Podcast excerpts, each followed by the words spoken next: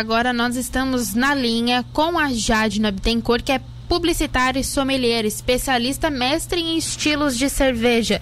Boa tarde, Jade, né? Está nos escutando? Boa tarde, tudo bom? Tudo Sim, certo, seja bem-vinda ao Estúdio Cidade. E eu queria começar te perguntando, é difícil ter uma mulher nesse mundo das cervejas? então, uh, cada vez mais a gente está tendo adeptas né, neste meio, mas ainda são poucas as mulheres que atuam, né? Mas cada vez vem crescendo mais. Então, é, como é que eu queria começar te perguntando, é, como é que é trabalhar com cerveja, você mulher que está num, num ambiente que é mais né, de presença masculina? Foi difícil esse começo ou foi tranquilo?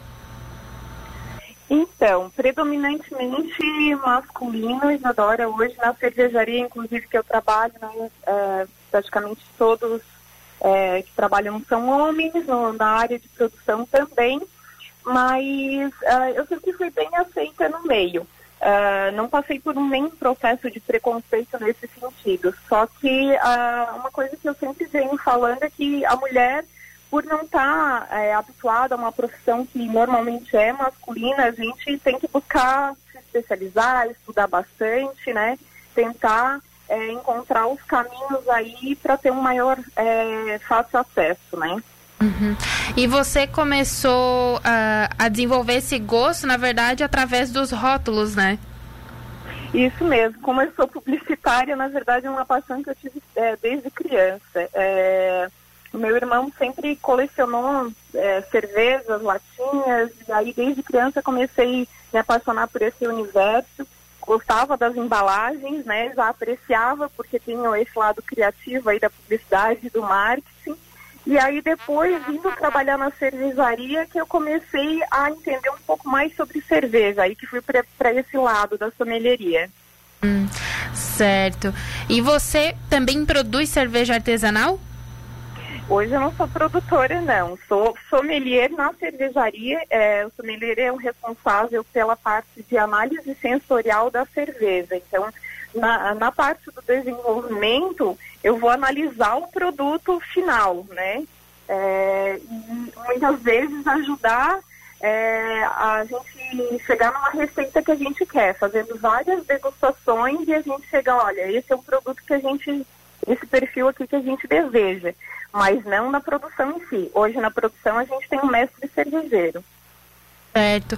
E também como é que é o dia de um sommelier de, no caso, cervejas? Porque a gente é acostumado só com de vinho, né? Sim.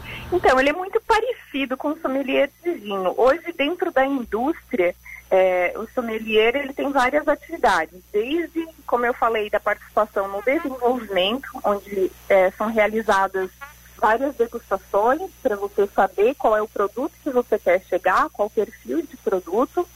A parte de controle de qualidade, onde você tem o produto acabado e você faz as degustações para saber se o seu produto está se comportando como deve se comportar, atendendo todos os requisitos de qualidade. A parte de comparativos com produtos da concorrência, onde você analisa se seu produto está tendo um bom desempenho frente aos concorrentes. E no dia a dia, na liberação de produtos que estão ficando prontos, você faz análise sensorial e uh, para poder fazer a liberação do produto que está indo para o ponto de venda. Então está muito voltado dentro da indústria para a parte da degustação. Já na parte do mercado, voltado para a parte de treinamento. Entendi. Uma das coisas que eu li que me chamou a atenção é que você não usa nenhum tipo de produto que tem aroma para não influenciar nessa avaliação, né?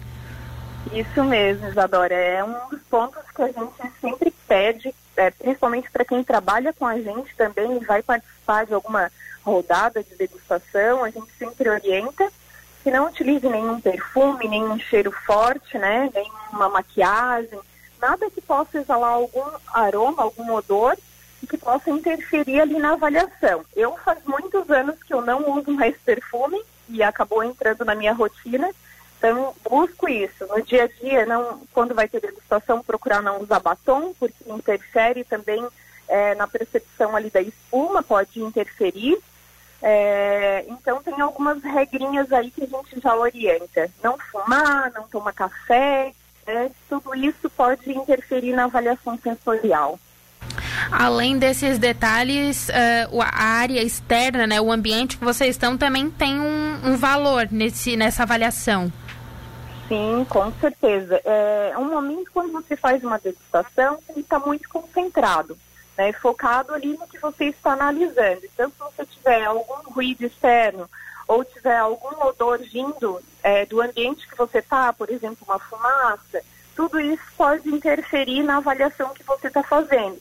Se a iluminação não estiver adequada, é, pode interferir na coloração que você está vendo do seu produto, da cerveja, então pode interferir na avaliação. Então é bom ter todas essas preocupações é, com o ambiente que você também está fazendo. E eu acredito que um dos desafios também é sempre se manter atualizada, sempre estudar um pouco mais sobre essa, sobre o produto, né, para quando saírem, é, vamos dizer, estilos diferentes da bebida. Sim, com certeza. Hoje são em torno de 150 estilos de cervejas catalogados. Então é importante a gente se manter atualizado, sempre experimentando, degustando muito, né, para entender o que, que, o estilo pede, né? É, e, tá, também como está vindo sempre novidades, a gente está preocupado com isso, entendendo é, qual é o que pede o estilo adequadamente. Uh, é uma profissão que demanda a gente degustar bastante, mas eu sempre falo, não é beber, é a gente degustar, analisar, interpretar, né? Uhum. Jadine, eu quero te agradecer. Muito importante saber um pouco desse lado sommelier também, de você ser uma mulher, porque isso chama bastante atenção numa área tão masculina. E que bom que você é aqui da nossa região e está chamando atenção para isso. Espero que tenha muito sucesso e que mais degustações, mais estilos de cerveja apareçam ao longo do tempo. Eu agradeço pela oportunidade, pelo espaço. Com certeza é importante a gente receber esse espaço para poder falar um pouquinho de uma profissão que é bem diferenciada e que a gente possa engajar aí mais mulheres para o meio.